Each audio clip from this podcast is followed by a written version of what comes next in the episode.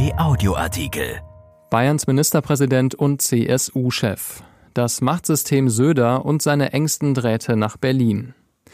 Markus Söder ist ein Kontrollmensch. Seine Außenwirkung will er steuern, so gut es nur irgendwie geht, und Entscheidungen am liebsten selbst fällen.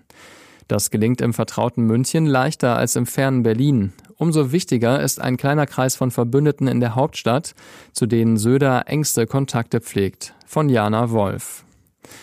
Jeden Tag fliegen die SMS zwischen dem Handy des Ministerpräsidenten in München und den Handys seiner Vertrauten in Berlin dutzendfach hin und her.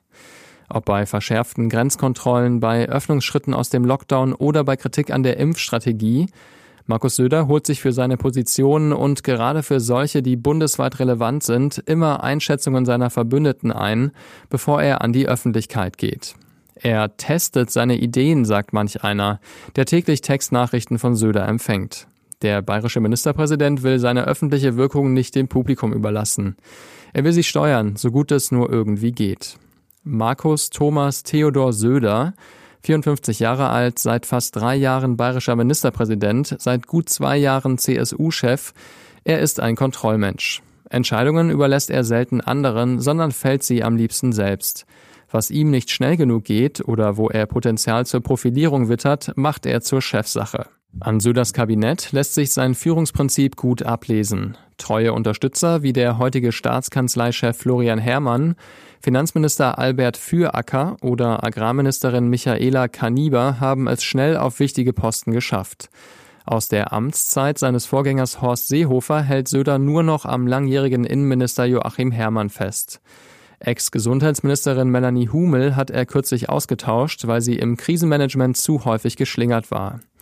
Uneingeschränkte Loyalität gepaart mit Einsatz, Fleiß und Präzision zahlen sich im Machtsystem Söder aus. Nun gelingt die Kontrolle im vertrauten München leichter als im fernen Berlin. Mein Platz ist in Bayern, hat Söder vielfach auf Fragen nach der Kanzlerkandidatur geantwortet. Das ist Koketterie einerseits. Doch andererseits schwingt in dem Satz auch das Fremdeln des CSU-Chefs mit der Hauptstadt mit, das er bis heute nicht ganz abgelegt hat. Manch hoher CDU-Politiker schmunzelt ob Söders bayerisch breitbeinigem Auftreten. Was in München lang erprobt ist, kommt auf dem Berliner Parkett nicht bei allen gut an. Umso wichtiger sind für Söder enge Drähte in die Hauptstadt, um sich Wissen und Einfluss zu sichern. Hört man sich in seinem Umfeld nach den engsten Vertrauten um, fällt meist zuerst der Name Alexander Dobrindt, Landesgruppenchef der CSU. Das ist keineswegs selbstverständlich. In den Jahren vor 2018 war das Verhältnis eher von Feindschaft denn Freundschaft geprägt. Heute lassen Söder und Dobrindt keine Gelegenheit aus, um vor laufenden Kameras die, Zitat, exzellente Zusammenarbeit zu betonen. Ich kenne kaum jemanden, der so tief in der Sache ist, der so innovativ ist im Finden von Lösungen, schwärmte Söder bei der CSU Neujahrsklausur Anfang Januar in Berlin. Es wäre aber naiv zu glauben, dass das gegenseitige Lob nur aus Sympathie resultiert. Sie sind echte Profis und brauchen sich gegenseitig, sagt einer, der beide gut kennt. Söder und Dobrindt sitzen für die CSU zu zweit im Koalitionsausschuss. Will man Interessen platzieren, muss man strategisch vorgehen. Man müsse sich blind aufeinander verlassen können, sagt Söder über die Zusammenarbeit im Koalitionsausschuss. Zu Söders engsten Kontakten zählen auch Dorothee Bär und Florian Hahn. Als Digitalstaatsministerin ist Bär im Kanzleramt angesiedelt und sitzt im Bundeskabinett. Dort kriegt sie Dinge mit, hört man aus CSU-Kreisen. Damit ist Bär eine wichtige Quelle. Zudem gibt sich der CSU-Chef gerne als Modernisierer. Will er der Partei ein jüngeres, weiblicheres Gesicht geben, braucht er Leute wie Dorothee Bär. Sie gilt auch als Kandidatin für mögliche CSU-Posten nach der Bundestagswahl. Florian Hahn ist europapolitischer Sprecher der Unionsfraktion und deckt in Zeiten europäischer Impfstoffbeschaffung und deutscher Grenzkontrollen ein wichtiges Themenfeld ab.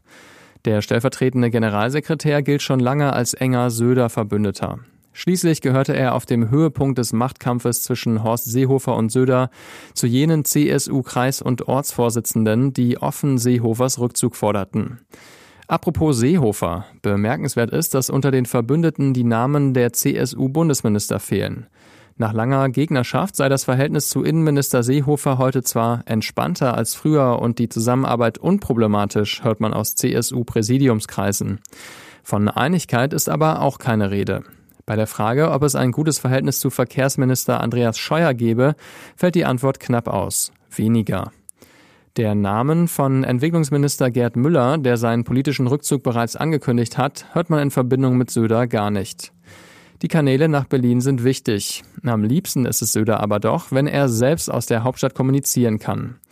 Da kam dem bayerischen Regierungschef der Vorsitz der Ministerpräsidentenkonferenz während der Corona-Krise, der Söder turnusmäßig zufiel, sehr gelegen.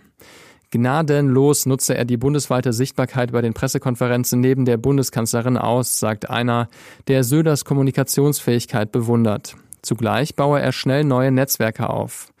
Im Kreis der Ministerpräsidenten gilt die junge Garde der CDU-Amtskollegen Michael Kretschmer aus Sachsen, Daniel Günther aus Schleswig-Holstein und Tobias Hans aus dem Saarland als diejenigen, mit denen Söder besonders gut kann.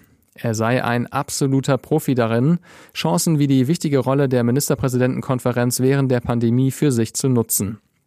Ob Söder diese Fähigkeit am Ende zur Kanzlerkandidatur führt, liege nicht alleine in seiner Hand. Auch das sagt ein Vertrauter. Das liege vor allem bei der großen Schwester CDU. Dieser Artikel ist erschienen in der Rheinischen Post vom 22. Februar und bei RP Online. RP Audioartikel. Ein Angebot von RP Plus.